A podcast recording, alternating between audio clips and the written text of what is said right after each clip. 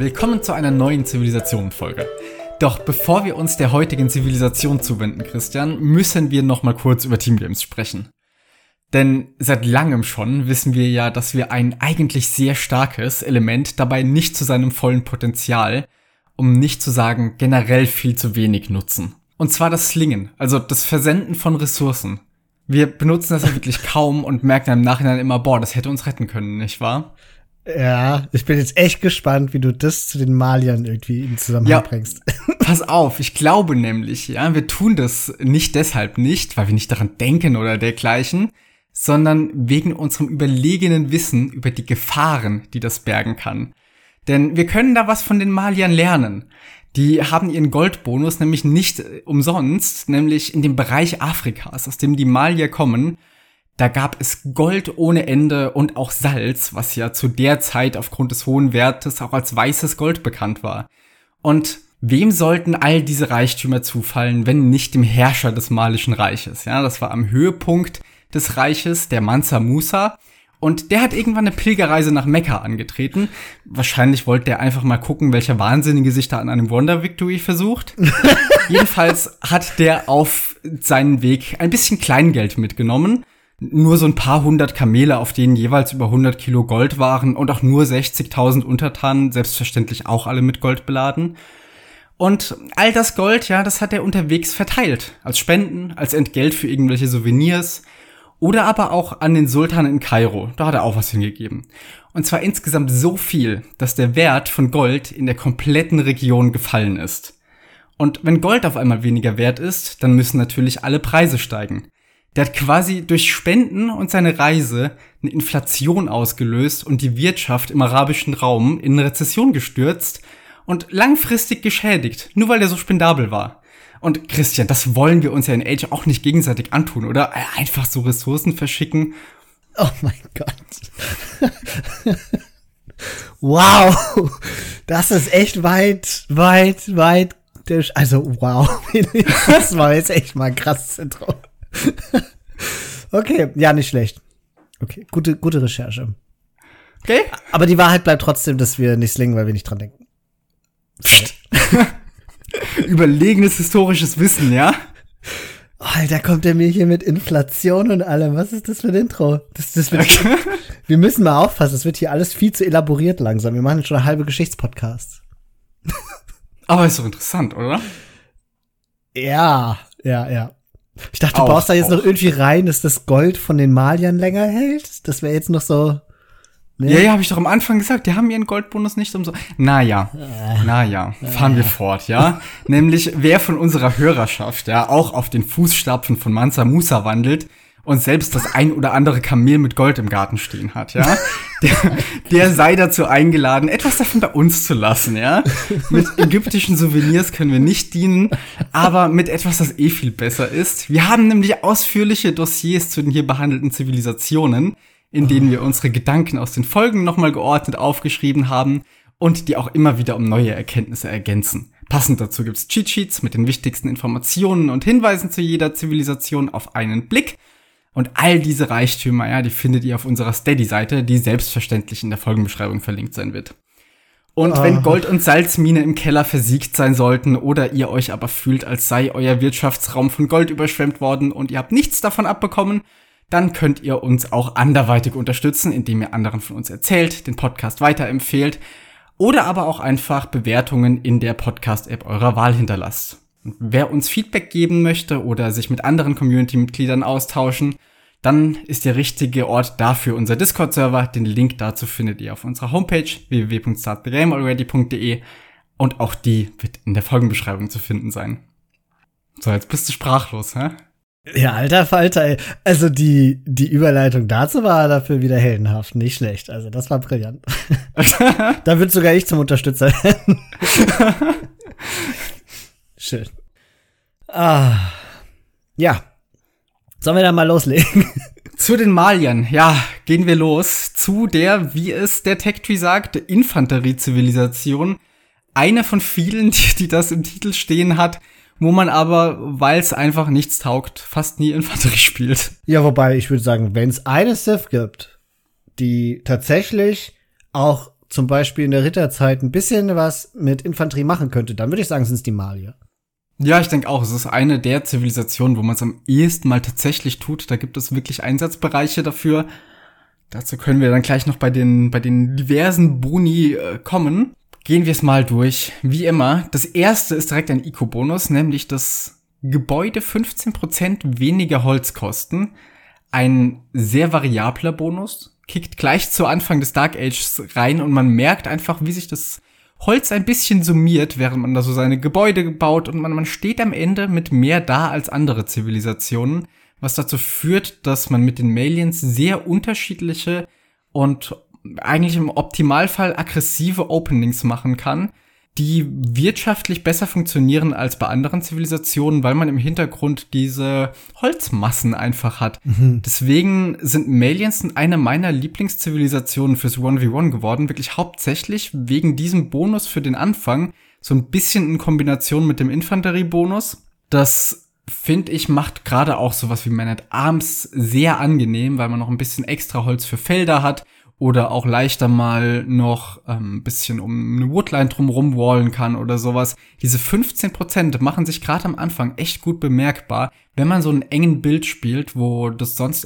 eher knapp werden würde. Ja, wobei, also das wundert mich jetzt, dass du sagst, dass ausgerechnet wegen dem Holzdiscount du die mal ja so gerne spielst. Ich dachte, das liegt daran, dass du halt besonders gut mit dem Man Arms eröffnen kannst. Ja, aber da spielt er tatsächlich mit rein. Das ist für mich so ein Teil dessen weil wenn ich Man at Arms gehe, baue ich ja früher Felder, weil ich ja extra Nahrung brauche. Und die ziehen natürlich wieder Holz ab. Zwar haben die Malians keinen Bonus auf die Felder selbst leider, aber trotzdem bleibt halt am Ende mehr Holz übrig. Und das meine ich halt, weil theoretisch, ja, die, meine geliebten Japaner, also deren Holzbonus ist im Dark Age größer. Die sparen mehr Holz als die Malier. Diese 15% sind nicht ganz so viel. Das ist dann eher später im Spiel, wird sich das bemerkbar machen, ja. wenn du halt ewig viele Häuser baust und ganz viele Rekrutierungsgebäude und dann ist der Bonus der Japaner zum Beispiel schon nicht mehr so stark. Oder ich würde auch behaupten, dass die günstigeren Farms der Tutens deutlich mehr Holz sparen als das, was du mit den Maliern jetzt hier sparen würdest. Auf jeden Fall. Dafür finde ich halt den, den Rest der Malier spannender.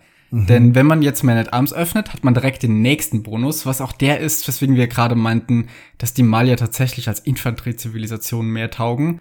Denn deren Barackeneinheiten haben pro Zeitalter plus eins mehr Pierce Armor, was halt einfach dafür sorgt, dass sie weniger Schaden von Fernkämpfern nehmen. Und das ist ein Bonus, der gerade für Man at Arms oder so ein aggressives Opening sehr, sehr spannend ist. Also Man at Arms selber werden einfach schwerer von Archern getötet. Von Skirmishern nehmen die kaum noch Schaden. Und das führt dazu, dass man damit Gegnern wesentlich mehr auf die Nerven gehen kann am Anfang. Und was ich dann auch gern tue, ist es nicht bei den drei Man at Arms zu belassen, sondern wenn ich merke, ich komme da rein und gerade dann womöglich auch gegen Leute, die ein Scout-Opening machen, dann fange ich an, da noch Speere hinterher zu schicken und wenn es gut läuft, vielleicht auch sogar noch mehr Man at Arms, damit dann irgendwann sich diese Infanterie bei denen in der Base verteilt. Und gerade die Leute, die ein Scout-Opening machen, teilweise fangen die ja dann an mit Skirmishern, sogar äh, versuchen auch die Man at Arms zu kontern, weil man rechnet ja danach mit Archern, insofern ergibt es schon Sinn, dann mit einer Einheit beides zu kontern. Aber Skirmisher kannst du halt vollkommen vergessen gegen die Infanterie von den Malians. Gerade auch später im Castle Age, wo dann ja irgendwie Night Skirm eine gute Kombination ist, um vieles zu kontern, dann kontern auf einmal die Skirmisher, die ja sogar Bonusschaden, auch keine Pikes mehr. Also die Malians nehmen da einfach keinen Schaden von. Und das ist so ein Bonus, der ist jetzt nicht super toll, aber wenn man den so punktuell richtig einsetzt, kann der Gegner echt verwirren, mhm. weil die auch oftmals nicht dran denken. Und wie gesagt, so manche Kontereinheiten funktionieren einfach nicht mehr richtig. Ja, genau. Also ich finde es ein klasse Bonus. Zumal der ja auch einfach kostenlos dazukommt ab der Feudalzeit. Ja. Also die Dark Age-Einheiten sind davon noch nicht betroffen. Beziehungsweise solange man noch im Dark Age ist, hat man diesen Bonus nicht.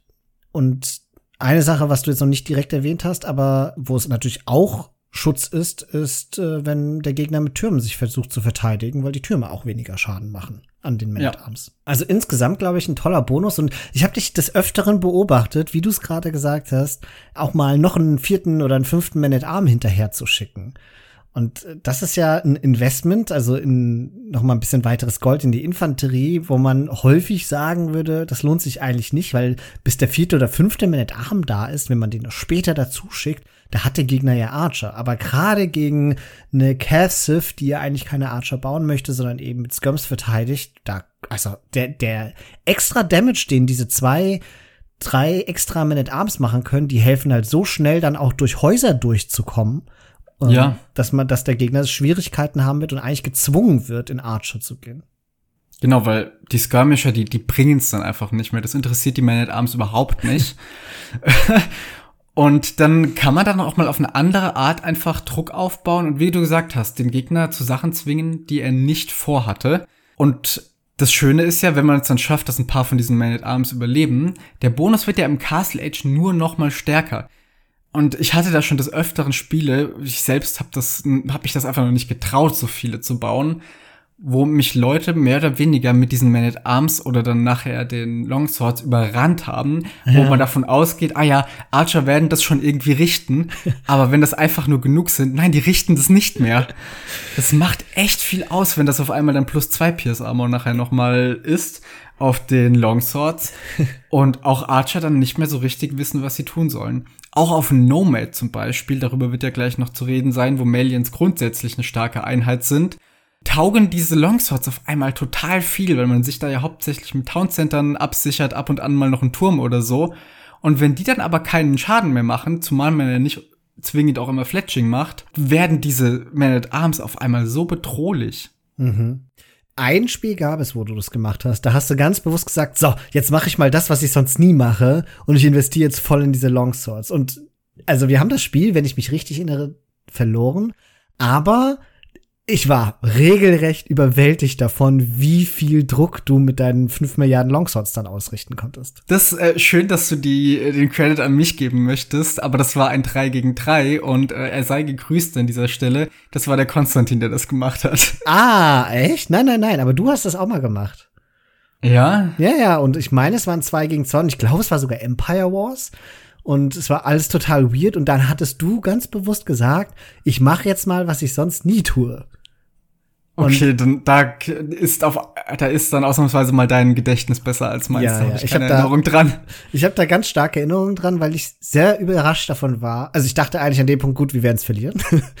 und dann dann hast du aber extrem viel Druck ausüben können und die Infanterie hat bis in die Imperialzeit überlebt. Und ich glaube, damals war der Gegner ungefähr so überrascht, wie du es gerade geschildert hast, dass du davon einfach regelrecht überwältigt werden kannst. Ja, man erwartet es einfach nicht. Ja. Und wenn man das nicht dafür ausnutzt, dann eben nachher unter Umständen noch mal für die Pikes im Castle Age, denn dort wenn man sie baut, werden sie häufig ja gerade von Kavalleriezivilisationen von Skirmishern gekontert, die ja ein bisschen Bonusschaden machen und wo sich ja die Skirmisher auch mit der Kavallerie gut zu einer Komposition ergeben. Aber es funktioniert nicht so richtig. Also die, die Malian Pikes, die ja auch von dem Bonus profitieren, mhm. die schlagen dann auf einmal die komplette gegnerische Armeekomposition. Ja. Und wir müssen dieses Stichwort einfach noch bringen, weil es gehört sich so bei den Maliern. Man spricht deswegen von, wenn man im Post-Imp ist und die Champions hat, auch von Champ Skals. In Anlehnung an die Huskale der Goten, die ja auch so ein hohes Pierce-Armor haben und eigentlich dafür gedacht sind, vor allen Dingen Archer zu kontern. Die Champions sind zwar nicht so schnell wie die Huskale, aber dadurch, dass sie halt dieses kostenlose extra Pierce-Armor haben und ordentlich Damage austeilen können und dementsprechend gegen Fernkämpfer relativ lange überleben, haben sie halt diesen schönen Beinamen Champ Scars bekommen. Ja, und ich finde, mit den Malians ab der Imperialzeit, wenn man die dann hat und dieser Bonus quasi zu seinem kompletten Potenzial gekommen ist, kann es sich wirklich lohnen, nur auf Infanterie zu gehen. Bis dahin ist der noch nicht stark genug, finde ich. Da machen die Archer wirklich noch genug Schaden, um das jeweils auszukontern.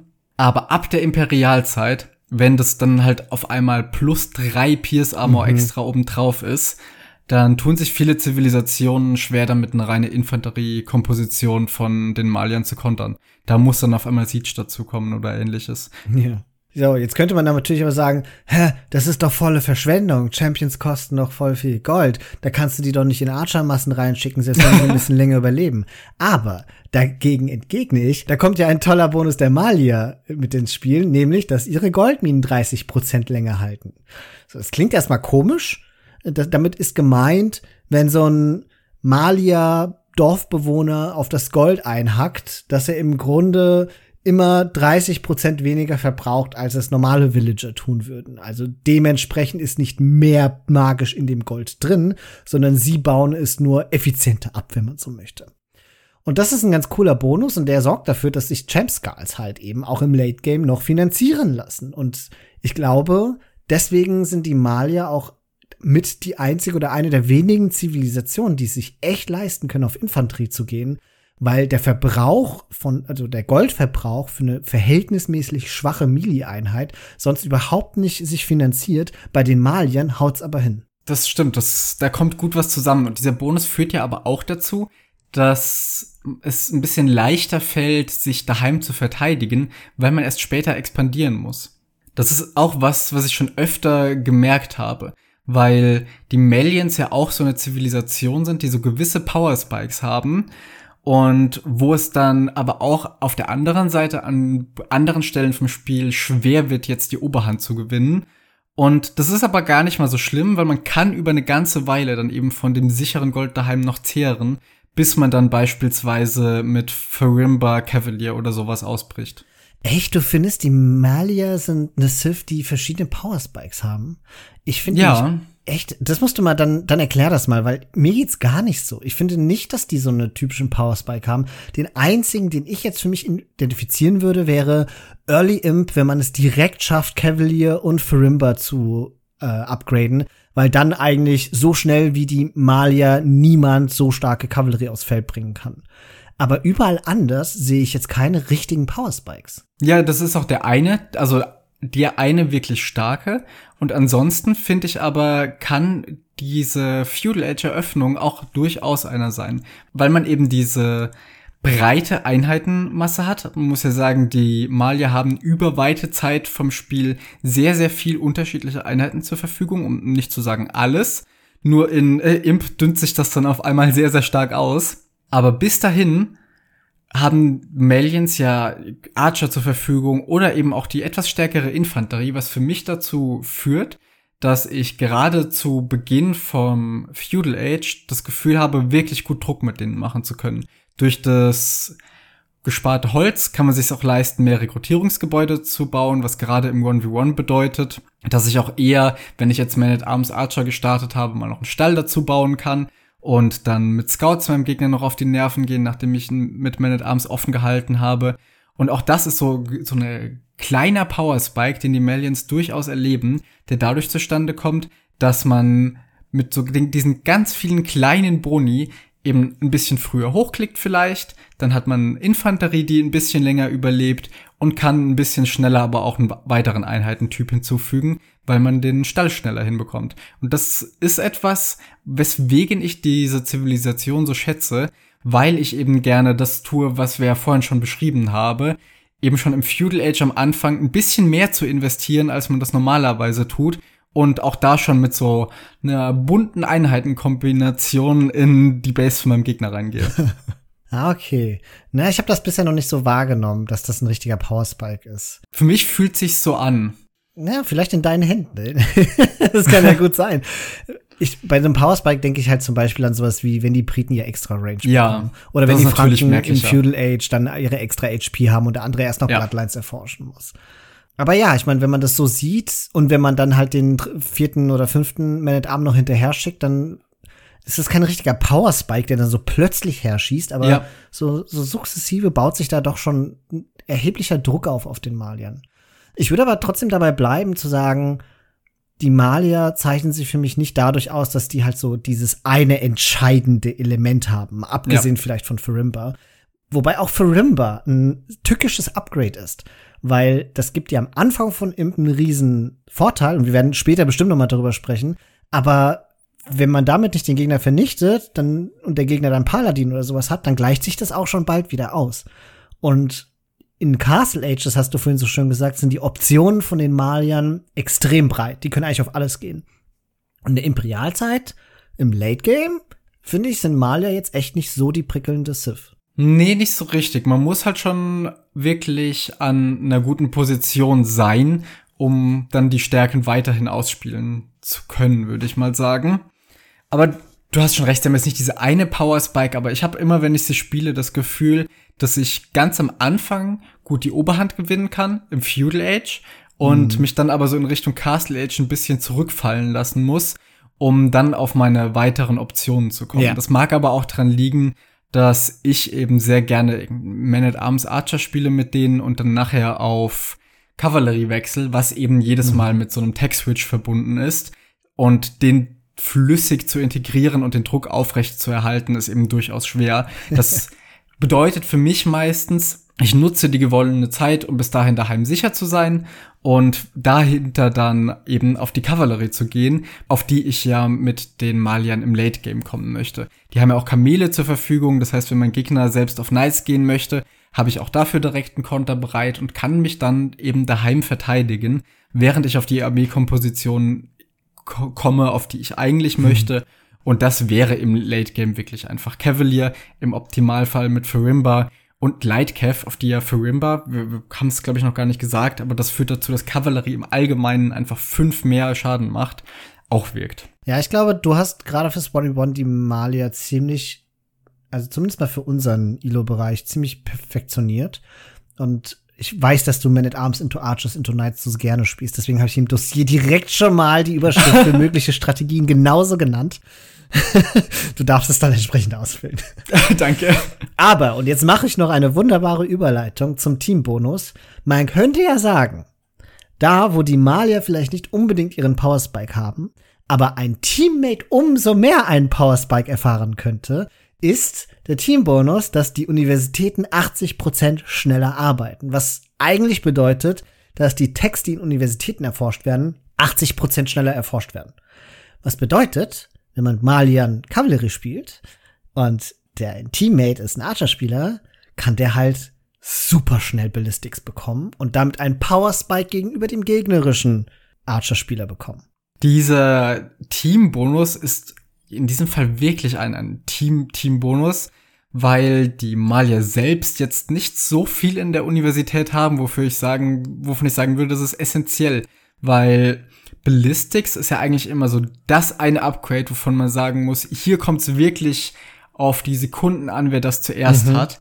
Aber jetzt sind Malians eben nicht die Zivilisation, die im Castle Age Unmengen an Crossbows aufbauen möchte, weil sie die nachher nicht voll upgraden können. Malians haben keinen Bracer, was in Imp eben das wichtigste Upgrade für die Crossbows ist. Und damit ist es einfach so, dass ich dann sagen würde, Ballistics ist jetzt für die vielleicht nicht von höchster Relevanz, außer man hat sich von der Match-Dynamik in irgendwie eine Situation reingespielt, wo man jetzt einen Riesenhaufen Skirms bauen musste gegen gegnerische Archer, oder es hat sich im Feudal Age einfach so hochgeschaukelt, dass jetzt die Archer-Masse ja. einfach schon da steht. Also ein richtig, richtig toller Teambonus. Und ich glaube, der wird tatsächlich am besten dadurch genutzt, dass der, wenn man weiß, dass man mit Malian zusammenspielt, dass der Crossbow-Spieler einfach Early Ballistics macht. Wenn man das schon ja. ausnutzt. Weil, also, Ballistics zu haben gegenüber jemanden, der kein Ballistics hat, beim Archer-Fight oder im 2v2 auch oder im 3 gegen 3, es macht halt so einen Riesenunterschied. Der andere muss Micron wie ein Irrer und du kannst dich halt ein bisschen mehr zurücklehnen und viel mehr Makro auch machen. Ja, genau. Also das ist wirklich so einer der Teamboni, wo ich sagen würde, der lohnt sich im Team mal wirklich viel mehr als für die eigene Zivilisation. Ja, ist eine sehr gute Sache. Und dann können wir jetzt doch so langsam Richtung Unique Text gehen, nicht wahr? Ich meine, wir haben es ja schon angedeutet und wir machen es aber jetzt mal chronologisch und vielleicht auch äh, in aufsteigender Wertigkeit. Die Unique Tech aus der Ritterzeit ist Tigui. Die sorgt dafür, dass TCs mehr Pfeile abschießen können.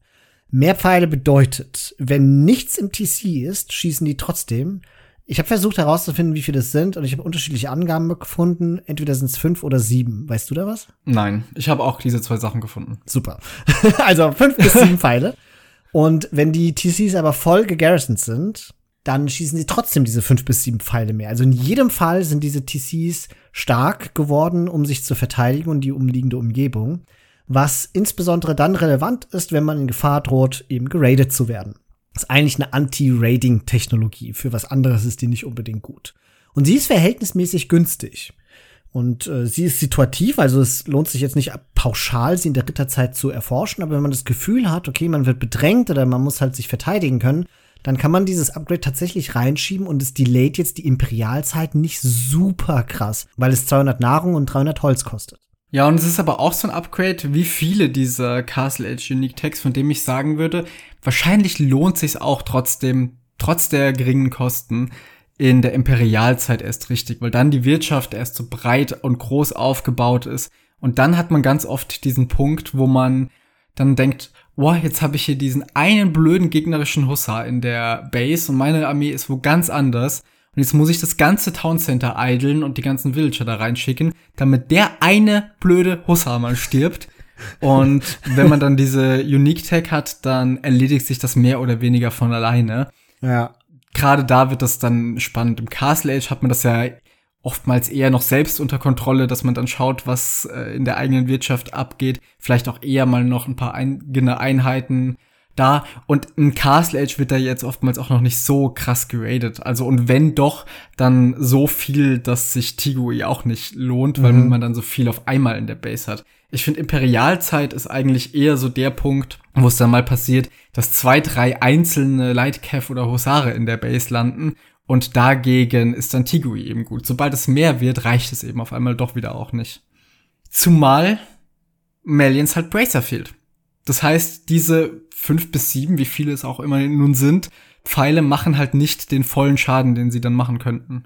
Also es reicht später nicht, um mit Einheitenmassen umzugehen. Es ist wirklich für diese einzelnen Einheiten, die sich da mal verirrt haben, eher. Ja. Also ich habe ein Video bei Spirit of the Law gesehen, der mal geguckt hat, wie schnell zum Beispiel Knights dagegen sterben. Und mit dem Upgrade, also mit Tigui, sterben die halt fast doppelt so schnell. Wenn Je nach. Konstellation. Mit, Gar mit Garrison, ja, genau. Und das heißt, es lohnt sich auf jeden Fall bei Night Raids, das zu machen. Ja. Wenn man in der Position ist, das noch machen zu können.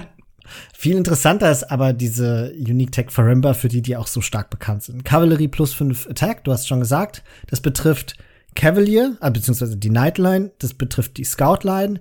Malier haben keine Husare, also es wird bei den Lightcav enden und es betrifft die Kamele. Und während Cavalier und Lightcavs davon insofern profitieren, als Farimba einfach günstiger ist als das Hussar oder das Paladin Upgrade und die am Ende ungefähr genau da landen, ein bisschen schwächer sind, sparen sie einfach unfassbar viele Ressourcen, um trotzdem eine sehr starke Einheit zu bekommen.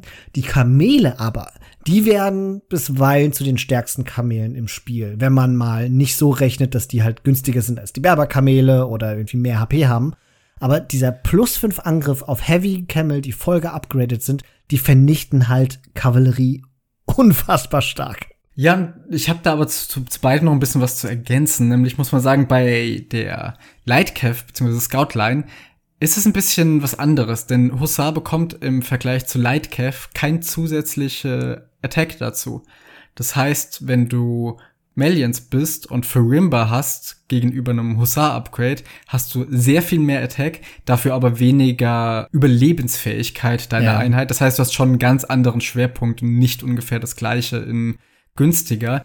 Wodurch aber diese Lightcav ja, zu, ich weiß nicht, manchmal habe ich das Gefühl, sie werden dadurch zu einer besseren Rating-Einheit, weil mhm. Villager einfach so schnell sterben. Andererseits habe ich das Gefühl, sie werden zu einer schlechteren Rating-Einheit, weil sie selbst eben auch so viel schneller sterben und in der gegnerischen Eco nicht so lang überleben. Es hängt so ein bisschen davon ab, immer wie die gegnerische Basis aufgebaut ist, ob die jetzt so ganz dicht aufeinander ist, überall Castles oder Town Center mhm. oder eher sehr breit gefächert und dann hat man mal da eine einzelne Mühle rumstehen. Und wenn das der Fall ist, dann sorgt eben Furimba Lightcav dafür, dass diese Farms innerhalb von wenigen Sekunden leergefegt sind Allerdings in dem anderen Szenario verschwindet die eigene Lightcav auf einmal sehr schnell, bevor sie überhaupt Schaden machen und ja. Verwirrung stiften kann. Es, es hat Pros und Kontras, aber gerade bei den Kamelen finde ich für Rimba super spannend, weil Kamele ja dafür bekannt sind, gegen nichts so wirklich Schaden zu machen außer Kavallerie. Und das ist bei den Malians anders. Also die machen wirklich einfach Schaden, diese Kamele, und zwar gegen alles. Also bei den meisten Zivilisationen ist es so, wenn die es schaffen, mit Kamelen in meine Base zu kommen, bin ich eigentlich recht entspannt und denke mir, ah ja, das sind nur Kamele, die werden früher oder später im Zweifelsfall auch mal gegen zehn Villager sterben, die ich da drauf schicke. Naja, also. Aber bei den, bei den Malians läuft das nicht so. Die töten halt alles, was äh, an Villagern da rumläuft und um die muss man sich bewusst kümmern. Farimba-Kamele sind nicht zu unterschätzen und sie können es halt auch sehr gut mit Paladin aufnehmen. Also geradezu fa fantastisch gut. Ja, ist man gar nicht gewohnt von Kamelen. ich finde das Schwierige auch mit dem Lightcap Rates ist halt dadurch, dass du mit den Maliern in Imp doch eigentlich auf Cavalier oder Farimba Kamele gehen möchtest, hast du ja meistens jetzt nicht so viel Platz, um Lightcap Spams rauszuhauen. Oder es geht halt wirklich ins super, super Late Game. Und dann stellt sich ernsthaft die Frage, wie gut die gegnerische Base abgesichert ist. Wenn du reinkommst und Villager tatsächlich töten kannst, weil die Base offen ist, ja. Ich glaube, dann sind die Farimba Lightcare fast besser, weil es echt nur darum geht, die, die, sterben so oder so. Es geht nur darum, wie viele Wills sie unterwegs noch töten. Und ich kann mir vorstellen, ich habe die Rechnung nie gemacht. Aber vom Gefühl her würde ich sagen, ist es tatsächlich einfach sinnvoller, diese plus fünf Attacke zu haben. Man muss bei der ganzen Farimba-Geschichte aber wirklich bedenken, dass die Malia Kavallerie in Imp eigentlich echt nicht gut ist ohne Farimba, weil ihnen fehlt Blast Furnace. Sie können kein Paladin, sie können kein Hussar. Sie werden also im Zweifel eher schlechter sein als eine gute Cavsiv. Wenn Farimba dann ins Spiel kommt, sind sie besser.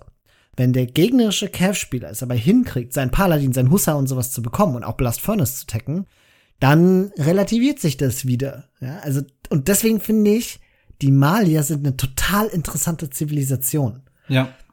Weil sie diese, diese Momente haben, wo sie einen absoluten Powerspike bekommen können mit Farimba, aber der muss auch entsprechend genutzt werden. Und außerdem halte ich sie deswegen für sehr, sehr schwer zu spielen.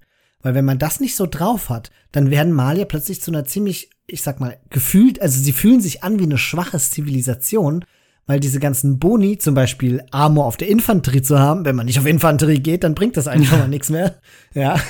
Und dass die Gebäude weniger kosten, bringt auch nur was, wenn man das Makro dafür hat, auch die entsprechenden Gebäude durch das Spiel, durch das ganze Spiel hinweg eben auch zu setzen. Also immer weitere Produktionsgebäude zum Beispiel zu bauen oder in der ICO dafür zu sorgen, dass die Abbaustellen eben refreshed werden regelmäßig. Wenn man das alles nicht nutzen kann, wirken die Malier wie eine schwache Sith, weil sie zum Beispiel nicht diesen tollen Bonus wie die Franken haben, dass die einfach mehr HP haben und man sich nicht drum kümmern muss. Ja, Malier werden sehr schnell, wenn man nicht genau weiß, was man mit ihnen tut, zu einer Zivilisation, die einen komischen Tech-Tree und im Grunde keine Boni hat. ja, genau, genau, das ist es. Und äh, sehr, sehr spannendes Sith.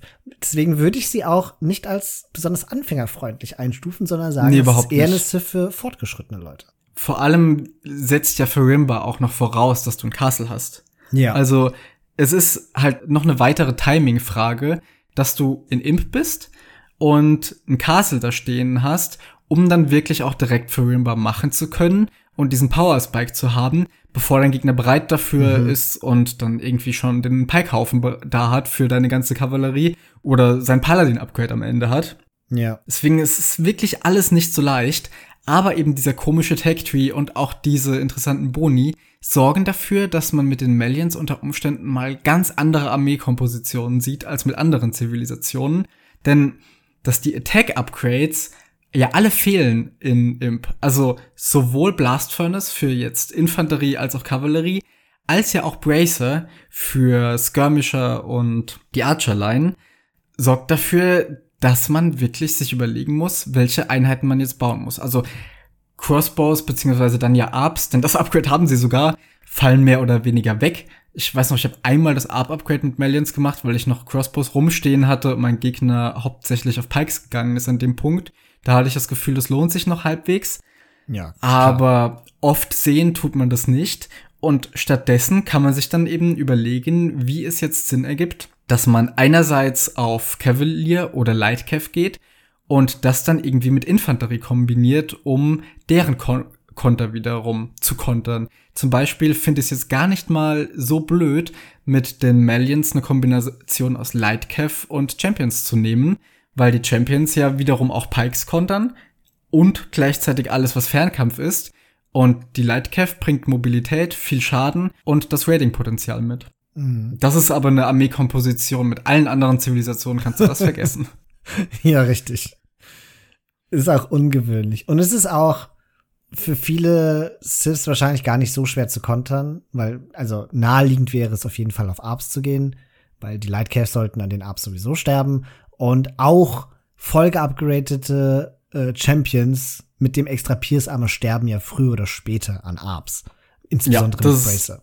Ist halt auf beiden Seiten mehr oder weniger so eine Frage der Masse. Ja. es ist eine Frage der Masse. Aber es äh, bleibt dabei, also die Malier sind eine interessante Sith und da stellt sich doch die Frage, warum sehen wir die eigentlich so gut wie nie in Turnieren? Und ich würde das damit begründen, was du gerade erwähnt hast. Sie haben keinen Bracer und sie haben keinen Blast Furnace. Und Pros sind wahrscheinlich zu gut, um im Castle Age gegen, dagegen zu sterben, was die Malier so können. Und wenn die Malier dann am Ende Richtung fertig entwickeltes Imp ohne Bracer und ohne Blast Furnace dastehen, dann sind die Malier vielleicht doch nicht mehr so stark. Ja, gerade Bracer finde ich ist eine Technologie, die richtig wehtut, wenn sie fehlt, weil die ja nicht nur jetzt für Arbs oder Skirmisher wichtig ist, sondern auch Castles haben dann einfach weniger Reichweite und machen weniger Schaden. Das kann total viel ausmachen und selbst wenn man jetzt eine Zivilisation wie die Malians hat, die sehr spannende Kavallerieoptionen hat, ist man trotzdem noch auf Bracer angewiesen, weil die eigenen Skirmisher das eigentlich bräuchten, um gegnerische Arbs effektiv zu kontern. Aber die werden halt einfach outranged in dem Fall. Und wenn das noch jemand mhm. an dem Punkt im Spiel micron kann, sind diese Skirmisher auf einmal zu nicht mehr so viel zu gebrauchen. Ja. Hinzu kommt vielleicht auch noch, dass ihr Siege Workshop jetzt nicht der allerbeste ist. Also sie haben kein Siege Ram, sie haben kein Heavy Scorpion, sie haben Siege Onager und Bombard Cannons. Aber, und das finde ich irgendwie ein bisschen komisch, sie haben auch kein Siege Engineers. Also ihr Siege ist tatsächlich extrem schwach, wenn man das so mal betrachtet. Und ich glaube, das ist vielleicht auch mit ein Grund. In One Ones ist ja Siege umso wichtiger, warum vielleicht Malians auch nicht so beliebt sind. Ja, Siege Onager ohne Siege Engineers passt irgendwie sehr gut zu Arbs ohne Bracer. ja. Also, das ist irre, ne? Ich habe das Gefühl, Farimba ist als so starke Tech eingestuft worden, dass man gesagt hat, also wenn wir denen noch normale Angriffsupgrades geben, dann sind die völlig OP und deswegen wird denen einfach alles gestrichen. Es fühlt sich ein bisschen so an, ja. Und irgendwo stimmt's ja auch. Also ist ja nicht so, als wären Melians eine schlechte Sith, weil sie das alles nicht haben sondern sie sind einfach eine sehr spannende Sith und zumindest für mein Empfinden, wenn man mhm. sie auf eine bestimmte Art spielt, auch durchaus eine starke. Also die waren jetzt die Zivilisation, die mich erstmals über 1500 1v1 Elo gebracht haben, nachdem ich lange da kurz drunter war. Und ja, es ist einfach, ich, ich mag sie, die Melians. Ja, wobei das könnte auch daran liegen, dass halt äh, super aggressiv mit Arms, mit Archern into Nights halt auch eine Killer-Kombi ist auf dem Elo. Also ich finde also ich finde es super unangenehm. also mit das unangenehmste neben Persian Douche und Tower Rush. Wobei man da sagen muss, dass es halt einfach allem widerspricht, wie du gerne spielst, beziehungsweise wogegen du gerne spielst. Von ja, daher ja, ja. bist du da besonders betroffen. man merkt wahrscheinlich, dass ich mit und gegen dich spielen gelernt habe, ha? Ja, ich glaube auch. Das, äh, wir wollen nicht über die Tower Rush Zeit sprechen. Mittlerweile bin ich ja, habe ich ja keine Angst mehr vor Tower Rush, ja. Also ich bin so viel getower Rushed in diesem Spiel, dass ich es mittlerweile gut abwehren kann. Aber Minute Arms into Archer ist halt mit Scouts eh ein bisschen blöd. Und dann dieses Pierce Armor, weißt du, dann, dann kann ich mich schon endlich dazu durchdringen, mich mit Skirms zu verteidigen und so. Aber dann, dann sterben die einfach nicht. Die wollen einfach nicht down gehen. Ja. Ja, jetzt waren wir schon so ein bisschen bei Tech Tree und Armeekompositionen Gibt es noch irgendwie andere Kompositionen, wo du sagen würdest, die drängen sich jetzt auf mit Melians? Denn also Kev Archer fallen ja auch weg ohne Bracer. Ja. Aber sie haben ja auch noch Gunpowder-Einheiten. Also Handcannoneer sind da und Bombard Cannon ohne Siege Engineers. Ja. Aber nein, also das verändert für mich nichts an den grundlegenden Armeekompositionen. Ich glaube, als Gold Unit willst du Furimba benutzen. Du willst Early Imp auf jeden Fall voll in die Kavallerie gehen und du kannst meinetwegen, um auch Gold zu sparen, am Ende dann in die Champs Carls gehen. Aber ich glaube, im Zweifel gehst du trotzdem auf deine Furimba Cavalier. Gegen Kavallerie hast du super gute Karten, weil Furimba Kamele einfach alles schredden werden. Und du willst, glaube ich, über das Castle Edge hinweg, wie du schon gesagt hast, mangels Bracer einfach niemals auf Arps gehen. Insofern, ich finde, die Malier werden aufgrund ihres Tech-Trees sehr stark im, im Endgame in eine Kavalleriezivilisation gezwungen. Ja, das stimmt. Es wundert mich auch total, dass die Malier offiziell nur als Infanteriezivilisation eingestuft werden, obwohl keine ihrer Unique Tags irgendwas mit Infanterie zu tun haben, sondern nur ihr Sith-Bonus. Mhm. Aber sie haben eben voll geupgradete Infanterie. Wobei, das stimmt ja auch nicht nee, mal. Ohne Blast, Blast Furnace ist ja die Infanterie nicht voll geupgradet. Aber es ist das, was am, am vollsten. Also sie haben keine Herbs. Ja, stimmt. Das ist so das weird. Ist, aber wa was wären sie sonst? Also eine richtige Kavallerie-Zivilisation sind sie auch nicht. Sie haben halt einfach nichts, was voll geupgradet ist. Ja, aber das macht ja nicht, also das ist ja nicht unbedingt das Kriterium, warum eine Sith ja. keine so ein bisschen hatten wir das ja bei den Briten auch. Ich glaube, du hast ein unfassbar enges Verständnis davon, wann eine Sith eine Kavallerie und wann sie eine Archer Sith ist. Nämlich, wenn sie einen Bonus darauf hat und volle Upgrades hat. Und ich glaube, das ist gar nicht nötig. Sondern der Spielstil entscheidet es. Und für, für mich sind die Malier deswegen eine Kavallerie Sith auch mehr als eine Infanterie Sith, weil die Meta und der Spielstil sie halt in diese Rolle zwingen mein enges Verständnis davon bezieht sich auch mehr auf die Teamgame-Rollen, weil mhm. ich da sagen würde, dass da halt die entsprechende Rolle hauptsächlich die Zivilisationen erfüllen können, die einen Bonus drauf haben. Weswegen ja. halt auch Chinesen, die zwar voll geupgradete Archer haben und die man im 1v1 mit Archern im Normalfall sieht, im Teamgame diese Rolle nicht so ausfüllen können, wie andere Zivilisationen das können. Darauf bezieht sich mein Verständnis, was diese Einordnung angeht. Aber wenn man auf 1v1 schaut, ja, Melians wären eine Kavalleriezivilisation, dann es wird immer darauf hinauslaufen. Wenn man irgendeine Komposition hat am Ende, mit der man Furimba nicht nutzt, dann mhm. muss der Gegner einen wirklich schon sehr komisch in irgendwas reingezwungen haben oder so spielen, dass man halt machen kann, was man will. Ja. Also ich finde die Malia vom Konzept her total cool. Ich wünschte fast, es gäbe mehr Siths wie sie, die auch so sehr flexibel im Castle Age sind und dann in Imp dann so eine Transition machen müssen in die eine oder andere Einheit.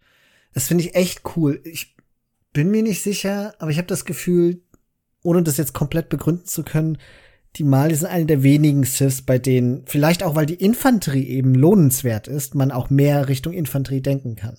Bei allen anderen Siths sagt man eher, naja, ich öffne trotzdem nicht Infanterie. Also Japaner sind vielleicht noch so ein Beispiel oder die Kelten da baut man halt auch wegen dem starken Drush oder Man at Arms am Anfang halt Infanterie, aber später wechselt man dann ja trotzdem. Also zum Beispiel Richtung Monk Siege Push mit äh, Cavalier-Begleitung oder Herbs dazu oder mit den Japanern geht man ja eh immer Richtung Crossbows. Ja, Goten auch noch, wenn da musste mehr oder weniger auf Infanterie gehen. Ja, aber das ist schon recht. Das die, die, Melians sind dahingehend einzigartig und das, das Spiel könnte mehr dieser Zivilisationen vertragen, wobei es, glaube ich, schwer vorzustellen ist, wie die aussehen sollten, weil Infanterie halt diese eine der Standardeinheiten ist, denen man so, ich sag mal, ohne weitere Probleme so etwas stärkere Boni geben kann, weil sie dadurch trotzdem nicht overpowered werden, sondern es gibt denen dann überhaupt mal einen Grund, gespielt zu werden. Ja. Ja, das große Problem von Infanterie ist und bleibt, Sie sind Melee-Einheiten, aber langsamer als Knights. Und dementsprechend ja. können sie immer outmicrot werden und sie sind leicht zu kontern mit mehreren Einheitengruppen, nämlich sowohl mit Arps aus der Ferne als auch mit Knights wegen der stärkeren Attack. Und das ist der Grund, warum ja Infanterie nicht wirklich gespielt wird, außer als Counter mit in der, in der Spearman-Line ganz viele dieser Zivilisationen ja, nutzt man ja hauptsächlich dann, um irgendwie Man at Arms zu öffnen und geht dann aber auch weg davon. Das gilt ja auch für Vikings oder so. Es gibt, es gibt mhm. ja durchaus viele Zivilisationen, die auf der eine oder andere Art einen Infanteriebonus haben. Aber das führt trotzdem, weil diese Einheiten dennoch halt einfach die, die genannten Probleme haben, nicht dazu, dass man die jetzt hauptsächlich ja. spielt. Und Malians mit der Pierce Armor kommen am nächsten wohl daran, dass es Sinn ergibt, mhm. in bestimmten Situationen voll auf diese Einheiten zu gehen. Ja, genau. Abgesehen von natürlich Goten. Ja, und dann, wenn wir da schon dabei sind, wie man Infanterie gut kontern kann, da gibt es ja noch eine andere Einheit, die die Malier selbst haben, nämlich ihre Unique, und über die haben wir noch gar nicht gesprochen, und das sind die sogenannten Gebettos. Das ist eine Infanterieeinheit, die von ihrer Anmutung her ein bisschen an die Throwing Axemen der Franken erinnert. Das heißt, die machen aus der Ferne Nahkampfschaden mit ihren Schleudern und kontern vor allen Dingen Infanterie, weil sie Bonuschaden gegen diese machen. Ja, und das ist eine Einheit, die ist sehr fragil, die hat nicht viel HP, aber macht dafür eben unfassbar viel Schaden. Und ich habe letztens ein Spiel, auch ein, ein Ligaspiel tatsächlich deswegen verloren, weil ich die sehr unterschätzt habe. Es war ein Nomad-Spiel und ich hatte meinen Gegner ziemlich in die Ecke gedrängt. Ich wusste, der hat nicht mehr viele Ressourcen. Er war Malians, ich Perser. Und ich dachte, ich, ich habe die ganze Nomad-Karte, er seine Ecke. Was kann er schon tun? Ich habe gesehen, er geht auf Gebettos. Die werden ja wohl nicht so viel Schaden machen, die meine ganze Insel aufräumen. Und doch tun sie. Ich bin nämlich auf Cavalier gegangen und diese Gebettos, ja, dadurch, dass sie auch Fernkämpfer sind, bringen die die gleichen Vorteile mit sich wie Abs und haben einfach dadurch schon einen Vorteil, dass das Millipathing so ist, wie es ist. Und dann stolperten meine Cavalier um den Chibetto-Haufen drumrum und starben einfach weg, bevor ich richtig sehen konnte, was da passiert. Ich hatte keine Chance mehr, die zurückzuziehen. Die sind alle einfach umgefallen, weil die okay. Chibettos so unglaublich viel Schaden machen. Ich habe diese Einheit vollkommen unterschätzt. Mhm. Wobei man dazu sagen muss, man braucht echt einen guten Haufen, bis das so funktioniert. Denn die, die sterben sonst einfach selber, ja. bevor sie überhaupt irgendwie Schaden machen können wegen der Reichweite, die man ja auch nicht mehr erhöhen kann, taugen sie jetzt auch gegen Fernkämpfer nicht so sonderlich viel. Aber sie haben durchaus ihre Einsatzbereiche, vor allem weil das halt Nahkampfschaden ist ja. und sie dadurch auch Siege-Einheiten super schnell zerlegen. Also gerade auch Rammen oder sowas gehen durchaus bei einer mittleren mhm. Gebetto-Gruppe einfach mal in so einer Salve nieder. ja, also sie haben halt den Nachteil, sie werden halt mal in Castles gebaut. Das heißt, es ist gar nicht so leicht, so eine große Masse zu bekommen. Der Vorteil von ihnen ist, dass sie so flink sind und relativ schnell schießen. Ja. Also ich finde so diese, das ist ja mal so ein Ding mit Fernkampfeinheiten in Age of Empires 2, es ist häufig nicht so responsiv. Ich finde, mit Gebettos geht es ziemlich gut. Mhm. Und wo ich sie am meisten fürchte, ist auf Nomad, Anfang Castle Age und dann snipen die einfach meine Wills. Das ist denen ja. gerade egal. Also zum Will-Snipen sind so fünf bis zehn Gebettos. Also da weiß ich echt nicht, was ich dagegen tun kann. Die tauchen auf, schleudern einmal, mein Will fällt um und sie rennen weg. Irgendwo ins Fog mhm. Dann tauchen sie plötzlich auf der anderen Seite wieder auf. Und dann schießen die nochmal auf zwei, drei meine Wills. Und ich stehe da und denke mir so, so schnell kann ich gar nicht gucken, wie die meine Wills töten. Ja, vor allem werden die halt schnell produziert aus Castles, die man auf Nomad sowieso immer baut und werden hauptsächlich durch Fernkämpfer gekontert und die baut man ja auf Nomad meistens eher weniger, wenn man es nicht gerade auch als Unique Unit hat. Deswegen sind Chibettos gerade dort wirklich spannend mhm. und man mag es langsam raushören, weil wir in diesem Kontext jetzt über die Map reden. Melians sind eine super Zivilisation für Nomad. Wegen dem Holzbonus, weswegen man am Anfang früher ein Fischerschiff bauen kann und wegen eben einer sehr brauchbaren Unique Unit dafür. Ja, und weil das Gold natürlich länger hält. Wenn man da irgendwie ja. einge engt ist irgendwo an der Stelle und dann das Gold aber länger hält, ist das Gold wert. Oh! ja, ich finde aber, die Nützlichkeit von Gebettos nimmt sehr schnell ab, sobald der Gegner seine Base halbwegs gut gewallt hat. Weil mhm. mit 30 Lebenspunkten können Gebettos halt echt nicht raiden gehen, also nicht unter die TCs rennen, sondern sie müssen von außerhalb der Base versuchen, Villages zu snipen. Und irgendwann ist das vorbei, ne? Dann ist die Base gut genug gesichert, der Gegner hat genug Militär auf dem Feld um den Schach zu halten und dann nimmt, finde ich, die Nützlichkeit von denen sehr stark ab. Außer du kriegst halt wirklich so eine Masse von 50 Gebettos, die können dann halt auch mal die Cavalier weghauen. Ja, man muss halt wirklich super auf die aufpassen. Es ist nicht wie bei Archern, so einen Onager Shot überleben die mal und wenn du dann nicht hinguckst, fallen sie um. sondern Gebettos sterben beim ersten. Auch wenn du mal mit der Gruppe unter ein Castle gerätst, ja. eine Salve und deine Gebettos sind tot. Ja. Also die, die wollen gebabysittet werden und zwar die ganze Zeit. Ja. Okay, dann, also Nomad haben wir jetzt schon ein bisschen drüber gesprochen. Dann lass uns doch noch mal ganz kurz über die Malier im Team sprechen. Wir haben schon gesagt, okay, eine Kavallerie-Zivilisation ziemlich sicher, weil ihre Arps halt nichts taugen. Gibt es irgendeine Sith, die besonders gut mit den Maliern im 2v2 harmonieren würde? Wir haben ja vorhin schon gesagt, generell Archer-Siths, um schnell auf die Universität und auf Ballistics zu kommen. Aber man hat ja im Zweifel immer eine Archer Sith daneben, denn die Malians ja. werden nicht die Archer Sith sein. Und eine besonders gute, es ist jetzt äh, ein bisschen einfach gegriffen, aber natürlich Briten als stärkste Archer-Zivilisation und auch als diejenige, die oftmals als erste an Ballistics drankommen, würde wahrscheinlich die Power Spike noch besser machen. Aber mir fällt jetzt ansonsten hm. nichts ein, was besonders stark davon profitieren würde. Ja. Also ich würde, so blöd es klingt, wegen dem Pierce Armor Bonus tatsächlich trotzdem sagen, dass Malier vor allen Dingen Angst vor Arbst haben müssen, weil sie selbst wenig haben, was die Arbs klären kann. Dass Malians zum Beispiel Farimba haben, ist zwar toll für den Angriff, aber dadurch, dass sie kein Paladin haben, werden sie nur Cavalier-Rüstung haben. Und der Pierce Armor Bonus, der bezieht sich hier nur auf die Barackeneinheiten. Das heißt, Arps können Cavalier sehr schnell töten. Voll geupgradete Arps. Insbesondere Archer Siths, die halt vielleicht sogar noch irgendeinen tollen Bonus auf ihren Arps haben. Kamele sterben sowieso gegen Arps, auch für Rimba Kamele.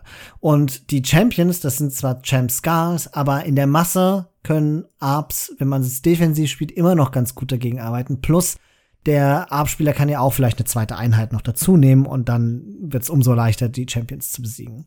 Und deswegen braucht es, glaube ich, immer eine Sith, die es gut mit den Archern vom Gegner aufnehmen kann. Und da spielen sowas wie Briten auf jeden Fall eine große Rolle, aber die üblichen starken Power Siths halt. Ich glaube aber nicht, dass es die eine Sith gibt, die sich besonders gut mit den Maliern ergänzt, weil die Malier eben so breit aufgestellt sind und ihre Boni, mal abgesehen von dem Teambonus, sich eben vor allen Dingen darauf konzentrieren, eine Einheit von ihnen besonders stark zu machen.